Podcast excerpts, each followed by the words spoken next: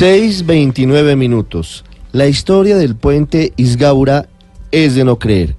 Aparentemente la contratación para construirlo, con el fin de integrar a la provincia de García Rovira con Bucaramanga, una región tan cercana a la capital del departamento pero tan olvidada, tuvo muchos temas que deben ser explicados por el Fondo de Adaptación y por SACIR, empresa española que se ganó este contrato.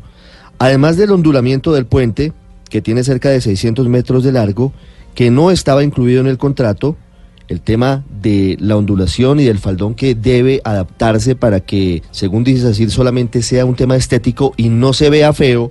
Hay otros temas que son más de fondo y que tampoco estuvieron incluidos en el contrato. No contrataron la iluminación, que según la Contraloría es fundamental porque en esa zona de Santander, cerca del municipio de San Andrés, se presenta una densa neblina después de las 4 de la tarde pero además tampoco contrataron las pruebas de carga que son fundamentales para determinar si el puente sirve o no.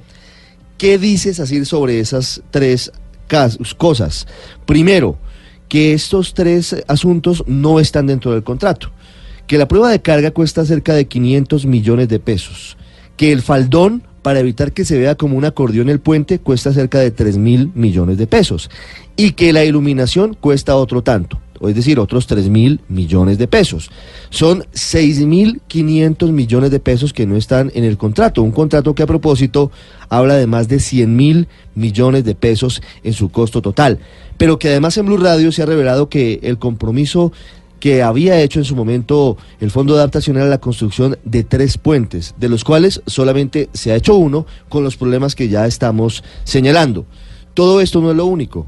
Este lío está en un tribunal de, arbitramiento desde el 2016 y todavía no hay una determinación de fondo. SACIR ha dicho que pone la plata, lo que falta de esta parte, 6.500 millones de pesos para concluir las obras y que luego el Tribunal de Arbitramiento decida quién lo debe pagar, pero no ha obtenido respuesta.